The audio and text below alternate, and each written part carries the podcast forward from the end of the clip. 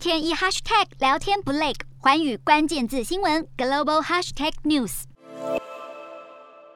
封锁了好久，香港终于要解禁了。由于新冠疫情好转，香港宣布从五月一号起，将允许过去十四天曾经在海外停留的非香港居民入境香港，但必须符合防疫要求，包括完成疫苗接种、起飞前接受核酸检测、取得阴性证明，抵达香港后也要接受检疫，并且由指定车辆转送到指定的检疫酒店等。香港也在二十一号松绑实施超过四个月的防疫限制，商店能够重新开放。此外，香港也要松绑航班的熔断机制，也就是。抵达香港的航班有五名以上乘客或全机乘客总数的百分之五以上旅客确诊，才会禁止相关航线来港，而且禁飞日期调降至五天。而中国再过一周就要迎接劳动节五天连假，但北京二十二号深夜宣布新增十四例确诊，而且感染者活动范围广。北京公卫当局初判未来传播风险高，疫情防控形势严峻，北京民众想要在连假出游，恐怕会泡汤。